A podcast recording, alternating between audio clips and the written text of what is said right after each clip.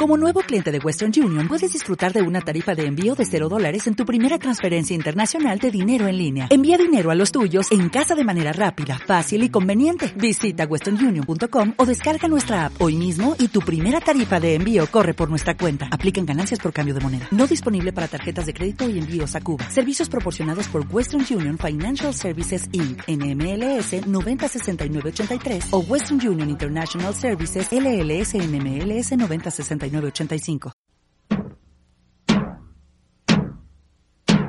A mí me gusta andar de pelo suelto, me gusta todo lo que sea misterio, me gusta ir siempre en contra del viento. Si dicen blanco, yo les digo negro. A mí me gusta andar de pelo suelto, aunque me vean siempre con enredos. Me gusta todo lo que sea sincero. Yo soy real y no tengo reverso. Buen día, valientes. ¿Cómo están? Me alegra que estés muy bien. Habla Priscila Lamey y sean todos bienvenidos a los 4 PR cuadrados más bonitos de toda la ciudad. Gracias por darle al play. Solo hacías falta tú para comenzar. Sean todos bienvenidos a la sección psiconutricosa. A este capítulo le pusimos que la ansiedad no te coma. Ya he hablado sobre esto en episodios anteriores, pero ahora va desde otras perspectivas. Deben saber que todo lo que saldrá de mis labios y terminará en sus oídos está revisado, aprobado y creado en conjunto con Aileen Fabres y Pamela Fritz las personas y profesionales de calidad brutal, psicólogas que me acompañan en la clínica online psiconutricional. Si gustan saber más sobre los servicios que allí impartimos, déjenos un mensaje. Pondré el link de contacto en la descripción para que conversemos un ratito y podamos ayudar. Les sigo entonces. Que la ansiedad no te coma, pero también esto es una invitación a revisar nuestros valores. Chan. Ya, Pri, ¿pa' qué con esa? Así de entrada. Pues mis queridos valientes, es brutal la importancia de aclarar nuestros valores, más ahora bajo la contingencia del mundo mundial y todo lo que eso implica. Como saben, la PRI practica, en la medida de lo que su existencia humana pueda, la filosofía estoica, y ya ellos también lo decían, decidir quién quiere ser y por qué, para eso debemos poner en contexto qué es el concepto de ansiedad y también quiero tocar un poquito el tema de la procrastinación. Es un capítulo ambicioso, pero veremos qué resulta. Me encantaría explicar el trastorno de ansiedad en poquitas palabras, sin miedo y con normalidad según la clasificación internacional de enfermedades, es una ansiedad generalizada y persistente que no está limitada y ni siquiera predomina en ninguna circunstancia ambiental en particular. Es como que te da la wea. Una especie de angustia libre y flotante y los síntomas predominantes son variables, los más frecuentes son quejas de sentirte constantemente nervioso, con temblores, tensión muscular, sudoración, mareos, palpitaciones, vértigos y molestias epigástricas, en español PRI, molestias en la boca del estómago. Cuando me viene por lo general, güey, que a mí me le ponen de manifiesto algunos de estos síntomas por este estrés ambiental crónico de COVID-19, y no saber para dónde va la micro, mi situación financiera, eh, la gestión emocional, pero eso ya está más trabajado y superado, pero que puede ser por temores a que uno mismo o una misma o un familiar vaya a caer enfermo o tener un accidente. Todo esto mezclado con preocupaciones y presentimientos varios. Sé que es un trastorno más frecuente en mujeres. Cuando a la le viene la ansiedad allí, las galletitas dulces corren por sus vidas, las porecitas, porecitas. ¡Vamos a morir! ¡Vamos a morir! Así gritan.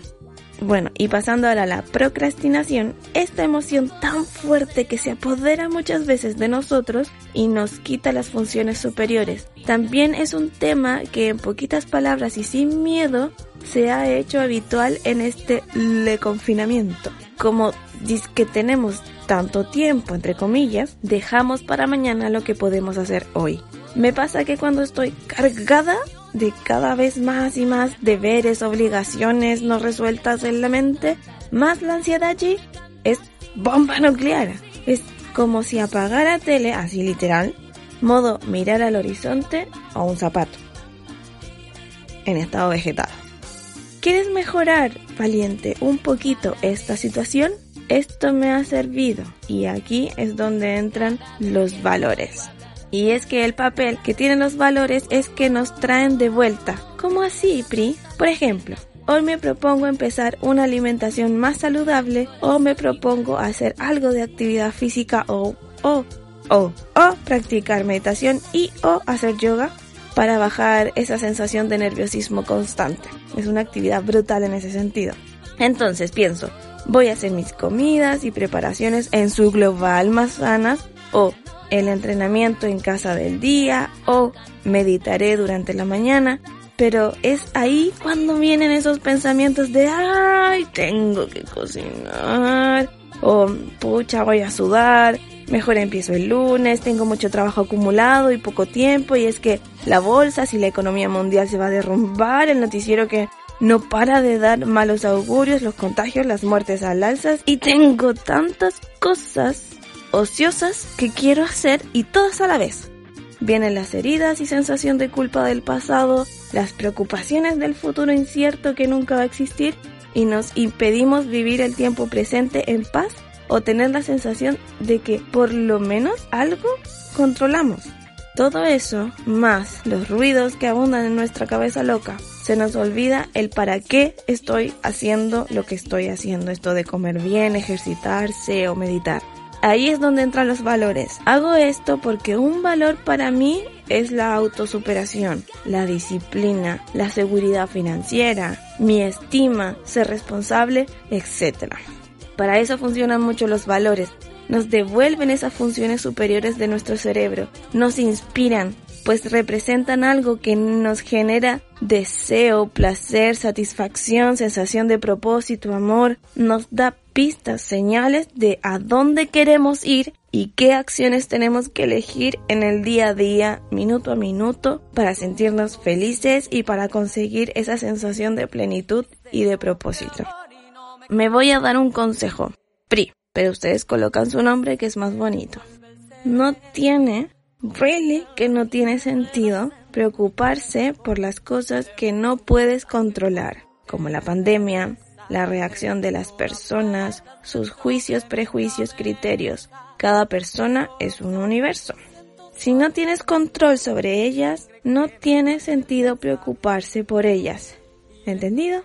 Si no tienes control sobre algo como envejecer o morir o llegar al cielo o lo que sea, preocupándose, preocupándote, Pri, no vas a lograr nada.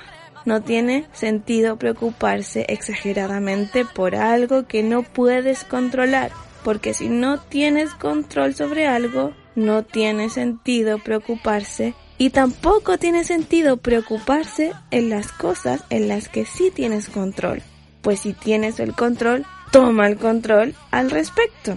Puedes elegir hacer algo al respecto como no, y no tendrá sentido preocuparse de ello, si no tienes control, relax. Fluye, simplemente déjalo ir.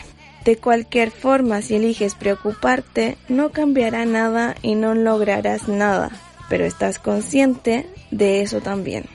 Bájale uno a la ansiedad y a la procrastinación. Menos preocupación, más acción. Cada micropaso cuenta. Aparte, sabes que hasta inconscientemente siempre vas a tomar la mejor decisión para la preconsciente. En la filosofía estoica se habla del jinete y del elefante. Nuestro lado emocional es como el elefante y nuestro lado racional es el jinete. Por un lado está nuestra parte emocional e instintiva o subconsciente, que es la que se mueve por emociones y siente el dolor y el placer. Y por otro nuestro, nuestra parte racional, reflexiva, consciente, que es la que piensa y analiza la realidad mirando hacia el futuro. El elefante es grande, fuerte e impulsivo, mientras el jinete es astuto, pero muy pequeño y débil en comparación. Debido a su inteligencia, el jinete sabe cómo situarse a, a lomos del elefante para dirigirlo. Sujeta las riendas y parece llevar la voz cantante, pero dada su diferencia de tamaño, su control no deja de ser precario, débil e inestable, y cada vez que el enorme elefante se rebele contra el jinete y quiera tomar otra dirección, el jinete perderá. Todos hemos pasado y seguiremos pasando por multitud de situaciones, quizá muchas más de las que desearíamos, en que nuestro elefante se rebeló y se impuso a nuestro jinete. Cuando te duermes de nuevo apagando el despertador porque estás muy a gustito a pesar de que sabes que tienes que levantarte porque hay que trabajar. Cuando asaltas el frigorífico y te pones a comer dulces aún sabiendo que tienes que mejorar tu composición corporal cuando sigues fumando o bebiendo alcohol a pesar de que tu salud te pide a gritos que lo dejes. Cuando abandonas el programa de ejercicios o alimentación saludable que te propusiste seguir al cabo de unas pocas semanas o tus clases de inglés, porque todo ello te supone mucho esfuerzo, pensar en los valores le da más valor al jinete. Le da argumentos para combatir esa resistencia animal. El jinete está más arriba, está encima, y él ve cosas que el elefante no ve y le otorga dirección, valores como direcciones. Mientras que el elefante no ve más que el esfuerzo que tengo delante y lo que me va a costar, el jinete ve la dirección que toma el elefante en función de las decisiones que está tomando y como él tiene más perspectiva o más altura de miras, puede dirigir óptimamente integrando todo.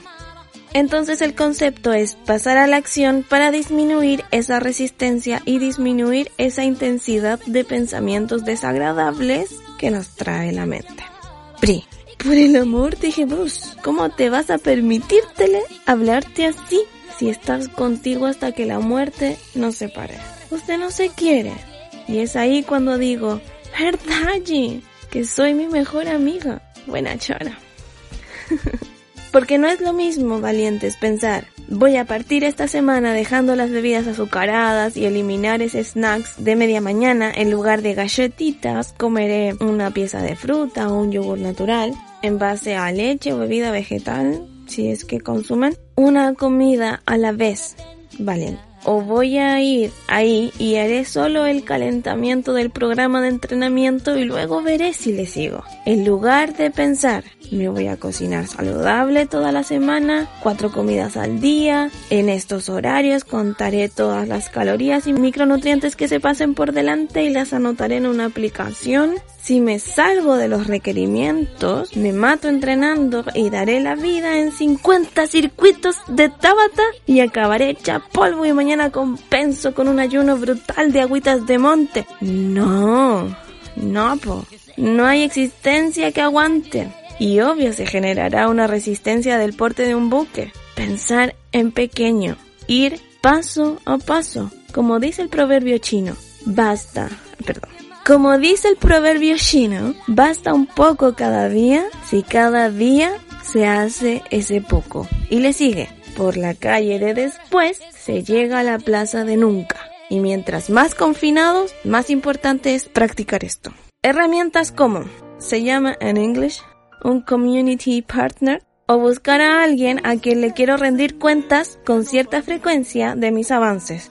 Puede ser su terapeuta de cabecera o una amiga o amigo de esas que son bien francos, bien franca, sin pelos en la lengua, que sabes que te desea tu bien por sobre todas las cosas. ¿Qué sucede? La mente coloca esa resistencia al lado del riesgo del problema de rendirle cuenta a ese compañero o a esa compañera versus quedar mal. Entonces elige el mal menor, por decirlo así, que es no quedar mal. Son técnicas o estrategias que sí que funcionan y que son muy populares, pero esto no es nada innovador, pues una cosa hay que dejar muy clarito desde el principio principio.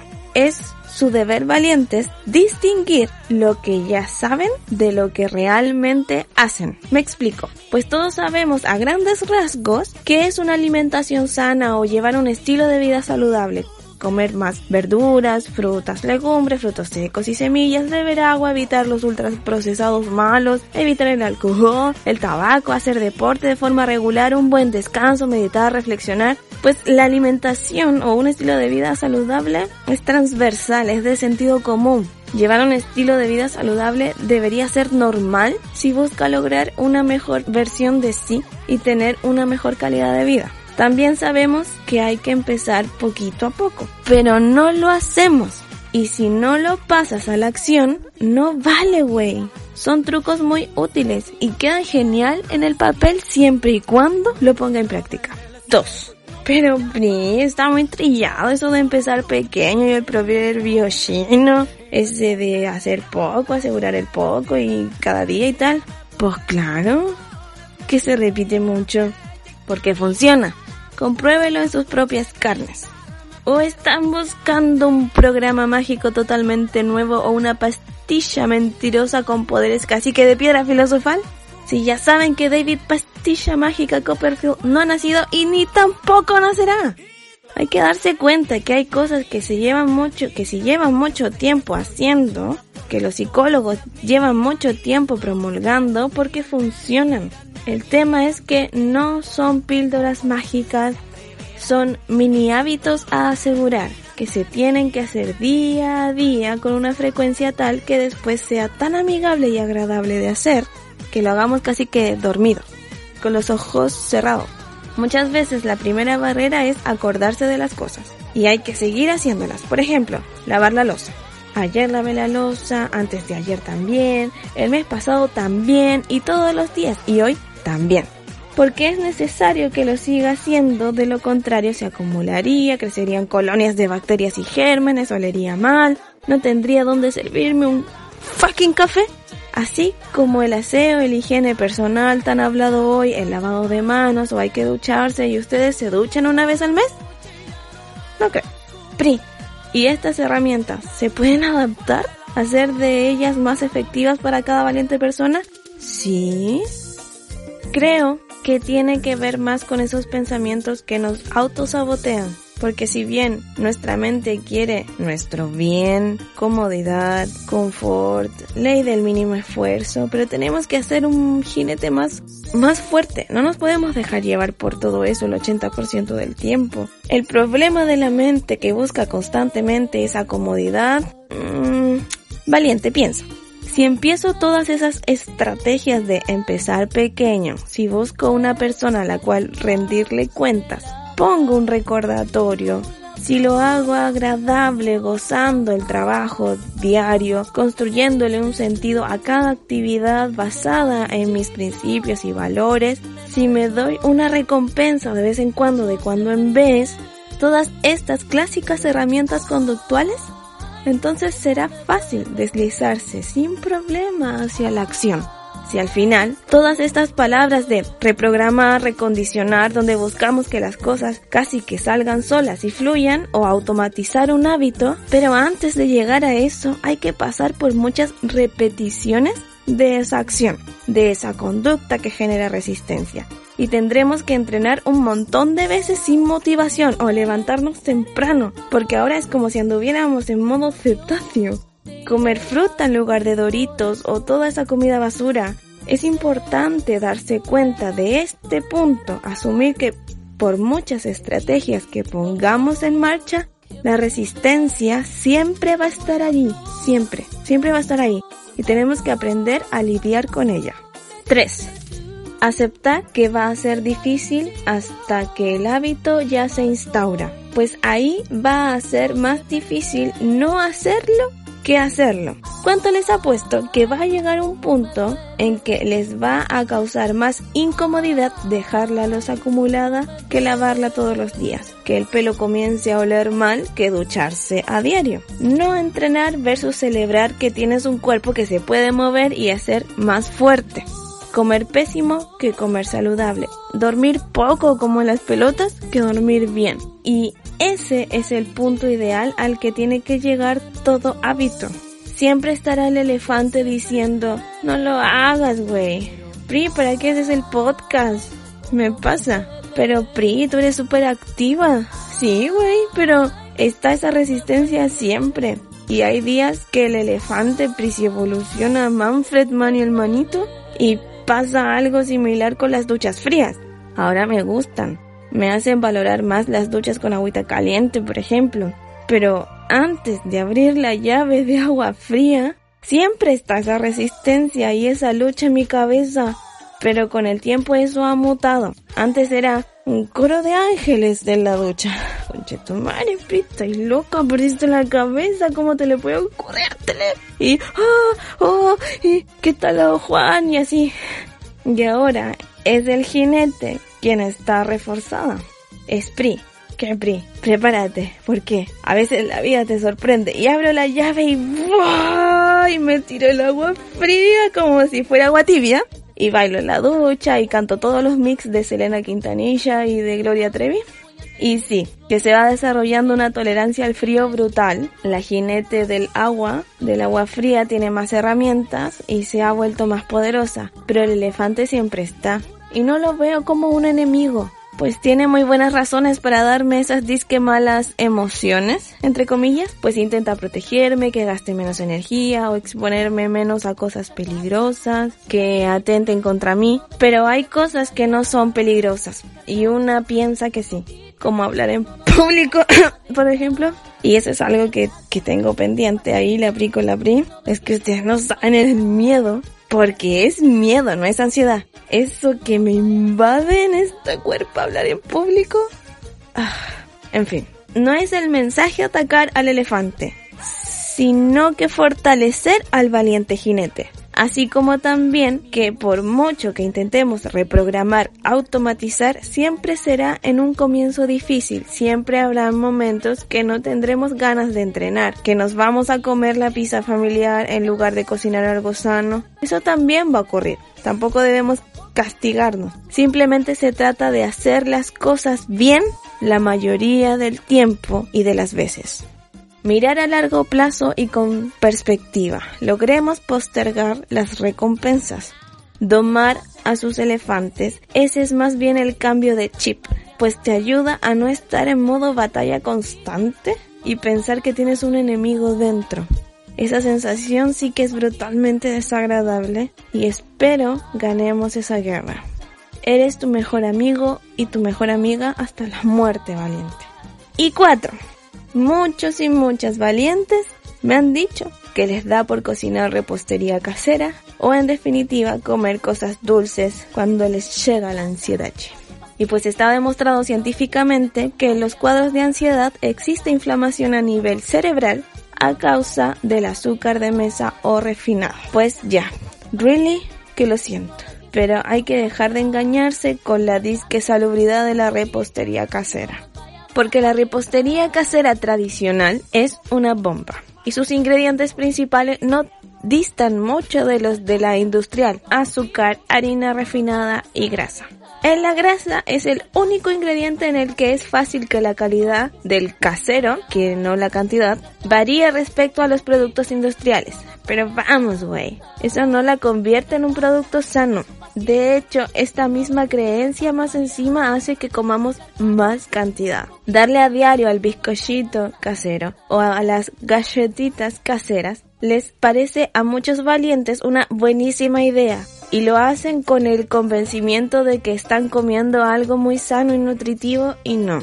Otro argumento habitual es que lo casero no lleva aditivos. Y ah, vale, vale, pero es que el mayor problema de la repostería no son los aditivos, y además son productos que necesitan pocos aditivos, ya que por su elevado contenido de grasa y azúcar son muy palatables per se y con algún azúcar invertido conservan la esponjosidad, ayudados por buenos envases sin mayor problema.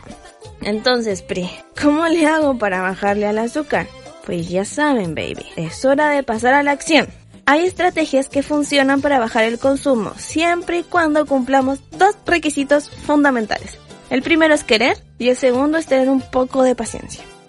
Cuando estamos muy acostumbrados o acostumbradas a sabores dulces, a cafés con azúcar, yogures edulcorados, refrescos, bebidas, galletitas, chocolates con leche o sin leche, pero con azúcar y grasa igual, es necesario que reduzcamos ese umbral de dulzor que tenemos tan alto por eso, un cambio radical puede hacer que muchos productos sin azúcar no nos sepan bien.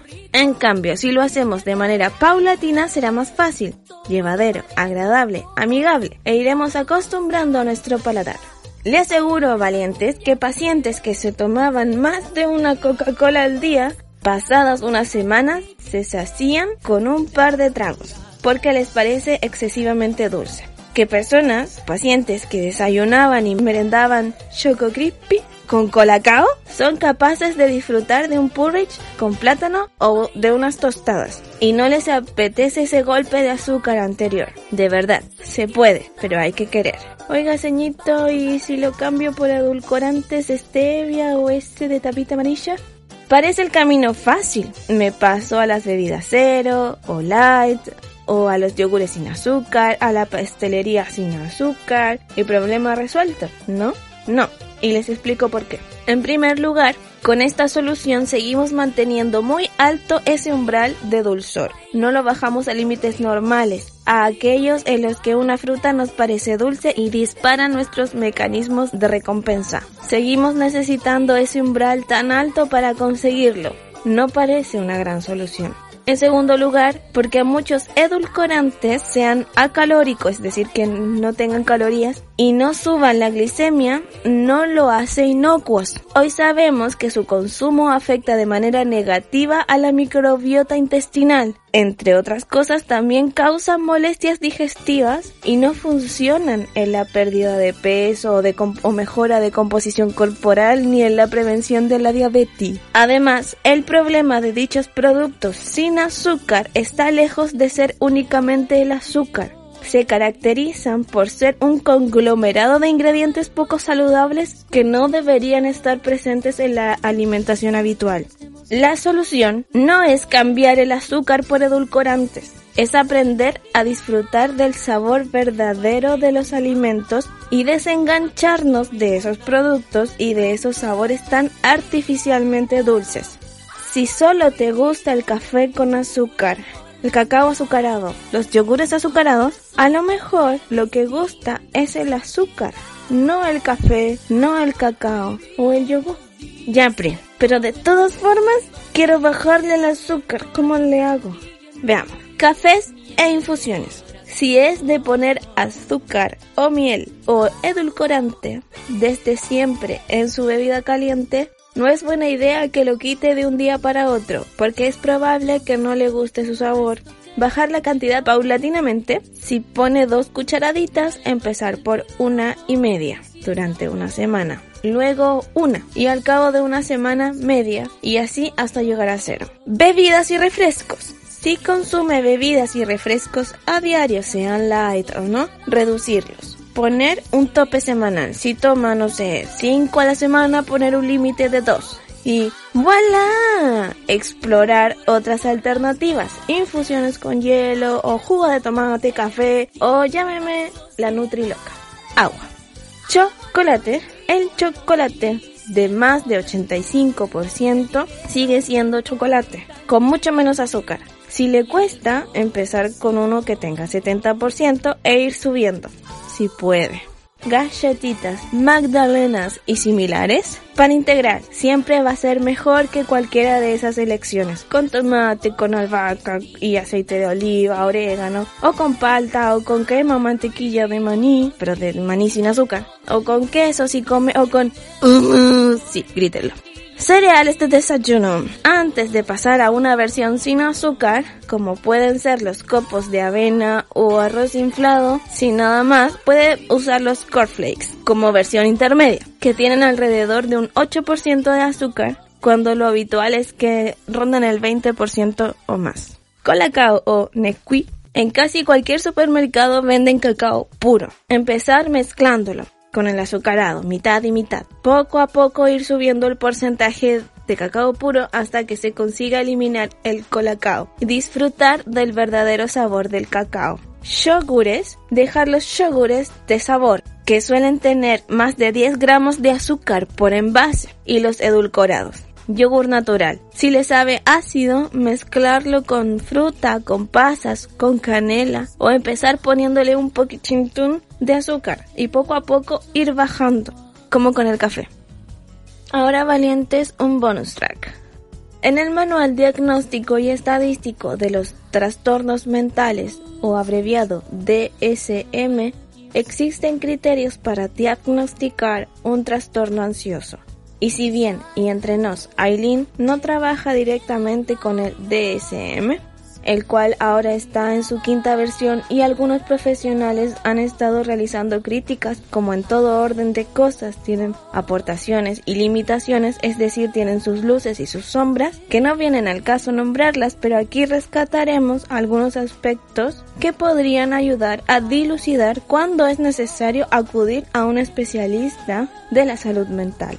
Primero, es importante identificar que la ansiedad se caracteriza porque a la persona le es difícil controlar la preocupación. De este modo, si usted presenta al menos tres de los siguientes síntomas por un tiempo prolongado, le sugerimos consultar con un especialista. 1. Inquietud o sensación de estar atrapado o con los nervios de punta. 2. Fácilmente fatigado o fatigada. 3 dificultad para concentrarse o quedarse con la mente en blanco. 4. Irritabilidad. 5. Tensión muscular. 6. Problemas de sueño. Dificultad para dormirse o para continuar durmiendo o sueño inquieto e insatisfactorio. Asimismo, la ansiedad, preocupación y síntomas físicos pueden ser problemáticos cuando causan malestar clínicamente significativo, es decir, se aprecia un deterioro en lo social, laboral u otras áreas importantes del funcionamiento, siempre y cuando esas alteraciones no hayan sido producidas por consumo de sustancias como alcohol o drogas o por algún padecer médico como hipertiroidismo. Esto es, ahora sí que sí. Gracias por escuchar, pero por sobre todo gracias por su confianza y si crees que esto le va a ser de ayuda a alguien, no dudes en hacerle llegar este podcast, este capítulo. Ya es tu decisión. Recuerden suscribirse en Evox y dejar sus comentarios en la comunidad G. Pero recuerda, eres un valiente, no te rindas.